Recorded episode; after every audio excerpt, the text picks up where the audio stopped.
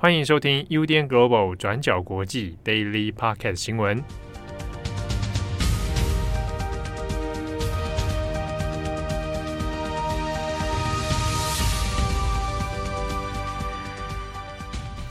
Hello，大家好，欢迎收听 UDN Global 转角国际 Daily Podcast 新闻。我是编辑佳琪，我是编辑慧仪。今天是十二月二十二号，星期三。那相信大家应该都知道，我们现在有一个那个 Spotify 的新功能，就是可以直接给予星星评分。嗯、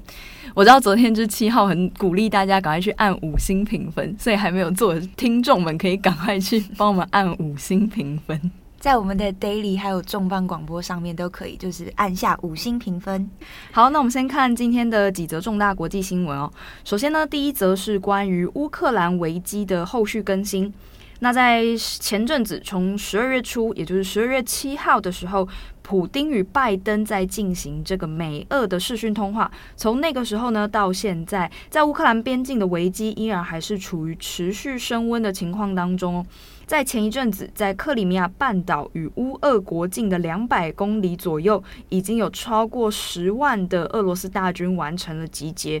那从那之后开始呢，除了不断进行军事演习之外，俄国国防部也开始动员后备军人，准备上前线，并且呢，在最近国防部还释出了一些克里米亚半岛的无人机空袭训练影片。那事情呢，到了上个周末又有了新的进展。克里姆林宫他们在上星期呢发出了一份红线协议草案，要求北约签字承诺以后不准在莫斯科不同意的状态之下，向波兰、捷克等等的北约前苏联成员国驻军。那如果北约不同意的话呢，就会被视为是针对俄国的挑衅。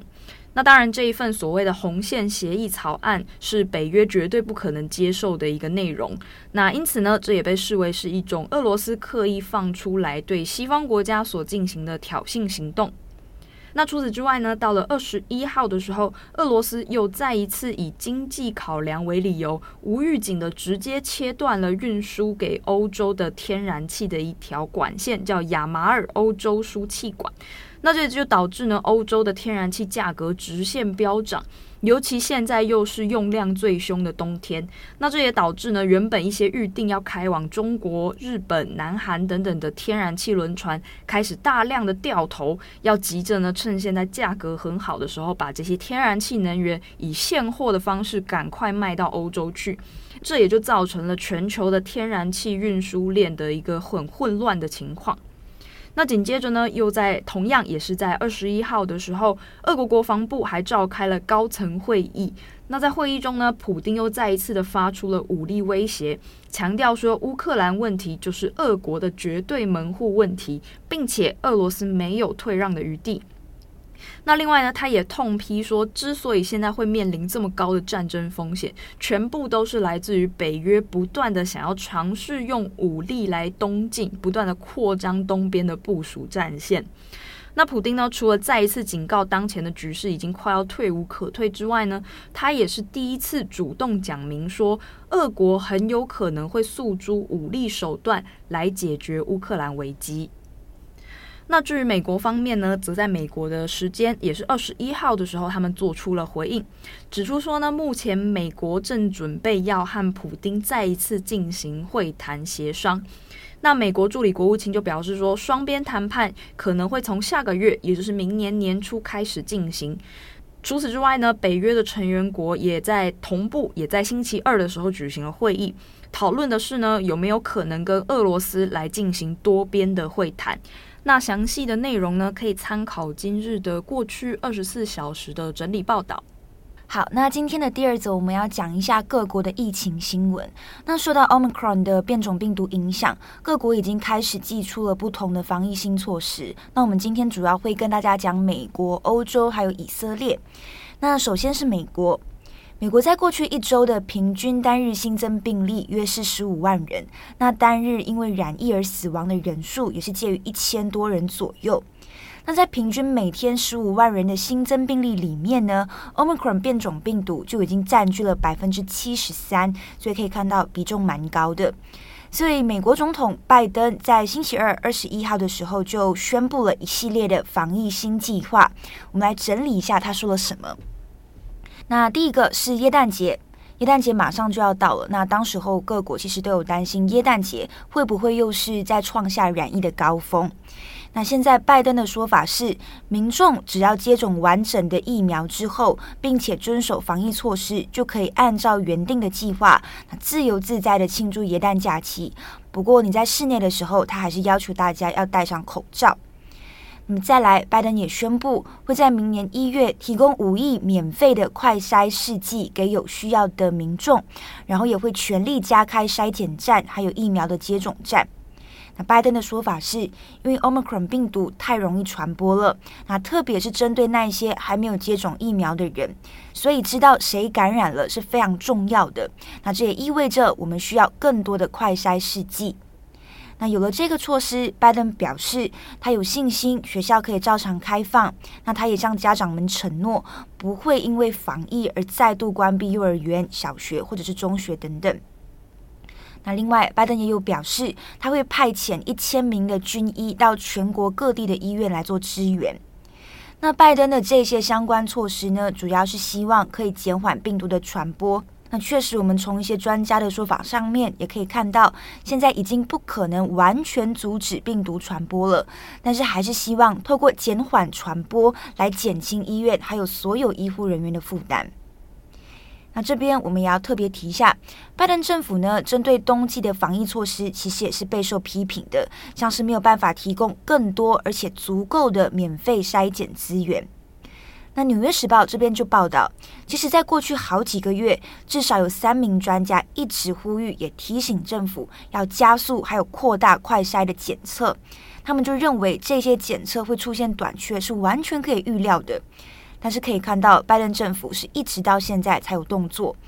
而且其实，在两个星期前，当有人问说：“诶，是不是应该要向每一个美国人派送快筛试剂？”那白宫的新闻秘书沙奇还嘲笑了这个说法。那他还反问说：“我们应该给每一位美国人寄一份免费的快筛试剂吗？那如果每一个美国人都有一个快筛试剂，会发生什么事？那费用到底又会是多少？”那结果两个星期之后，拜登政府就宣布了要提供免费的，嗯，这个快筛试剂。而且当有人质疑拜登政府的行动是不是不够快速的时候，拜登也变得有点防御。他就说：“我是认为没有人会预料到这个病毒会如此迅速的传播。”好，那除了宣布派送更多的这些快筛试剂，还有派送就是军医到各个医院。拜登也有呼吁，还没有接种疫苗的人要快点去接种疫苗。那至于完整接种两剂疫苗的人，如果你符合资格，那你也尽快去接种第三剂加强剂疫苗。但现实是，其实还有很多美国的成年人，尤其是川普的支持者，都是拒绝接种疫苗的。但是很有趣的事情是，川普本人他自己其实在几天前已经宣布了，他接种了这个第三季的加强疫苗。那拜登针对这件事情也有幽默的回应，他就说，或许这个是我们两个人少数有共识的一件事情。好，那最后呢，拜登当然还是有一些信心喊话啦。他就说，这个疫情啊，让美国人感到疲倦、担忧跟沮丧。那他也形容说，疫情是一个强硬的对手，但是美国政府呢，会用更强硬的手段，像是以科学的方式或者是疫苗的方式来做应对。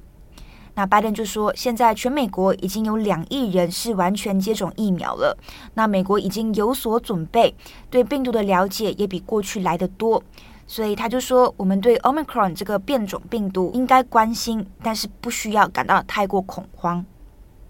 好，那讲完美国，接下来是欧洲的状况，我们简单讲一下。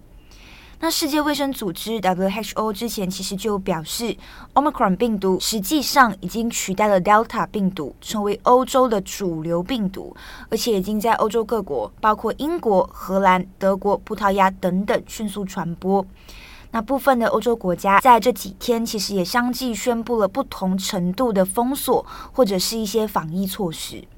那英国跟德国可能是比较相似的，像是英国的首相强生就表示不会在圣诞节前采取任何的呃新的限制措施，但不排除在新年后升级防疫需求。那德国也是采取一样的做法，那像是提出可能会在新年后相关的聚会是不可以超过十个人的。那荷兰这边呢，已经宣布从十二月十九号到明年的一月十四号，会恢复全国的封锁防疫措施，会关闭所有非必要的商店，包括餐馆、理发店啊、健身房啊、博物馆等等这一些公共场所。至于葡萄牙这边呢，则下令在圣诞节之后会关闭酒吧跟夜店，然后也呼吁每一周至少会有两天在家工作。那最后呢，我们就要来讲一下一直领先全球的以色列。那以色列呢，是全球第一批接种第三剂疫苗的国家。那现在呢，以色列的总理贝内特在星期二二十一号的时候宣布，以色列计划向六十岁以上的长者接种第四剂的疫苗。那这也是全世界第一个要提供第四剂加强剂疫苗的一个国家。那为什么会有第四季？主要也是为了应对 Omicron 的病毒。那路透社这边就报道，目前以色列至少有三百四十例的 Omicron 确诊病例。那在不久前，更出现了第一宗因为 Omicron 病毒而死亡的病例。根据报道，这一名六十岁的男子确诊了 Omicron 病毒，然后他就住进了隔离病房，结果在两周之后就过世了。不过，目前以色列院方这边的判断是，这个男生呢，就是这个六十多岁的染疫男子，在染疫之前身上就已经有多项的疾病，所以他的死因并非完全是这个 Omicron 病毒所引发的呼吸道感染症状才导致死亡的。那为了防止 Omicron 病毒继续在以色列境内扩散，那以色列的相关单位是呼吁说，可以尽快接种第四季的疫苗。那目前初步判定，接种第三剂的人可以在至少四个月之后来施打第四剂的疫苗。那至于何时会启动开始接种第四剂疫苗，那就要看以色列官方这边什么时候开始批准执行了。好，那最后一则来更新 Doubt White 的审判案，在今年四月十一号的时候呢，美国的明尼苏达州布鲁克林市发生了一起误杀黑人的枪击事件。